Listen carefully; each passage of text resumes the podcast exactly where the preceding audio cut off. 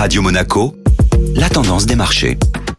Radio Monaco, la tendance des marchés avec Société Générale Private Banking. Bonjour Delphine Michalet. Bonjour Benjamin. Les indices européens sont restés sur la défensive hier. Les marchés européens ont légèrement progressé hier, toujours sous pression face à l'incertitude de la situation géopolitique au Moyen-Orient. L'indice parisien a avancé de 0,27% en clôturant juste au-dessus du seuil symbolique des 7000 points. L'or, valeur refuge qui a connu la semaine passée sa meilleure semaine en 6 mois, reculé de près de 0,60% à la clôture des marchés européens, tandis que les taux d'intérêt des États progressaient légèrement. Le pétrole hésitait également dans l'incertitude des tensions géopolitiques. Le prix du baril du Brent perdait en fin de journée européenne 1% à 90 dollars. L'actualité des sociétés sera dominée cette semaine par l'accélération du rythme des publications de résultats. Après le coup d'envoi des banques américaines vendredi, la saison des résultats va entrer dans le dur ces prochains jours et monopoliser l'attention des investisseurs. Avec quelques grands noms américains comme Tesla, Bank of America, Johnson Johnson ou encore Netflix, en Europe, les investisseurs scruteront les publications de résultats de L'Oréal, Edenred, Renault ou encore Pernod Ricard.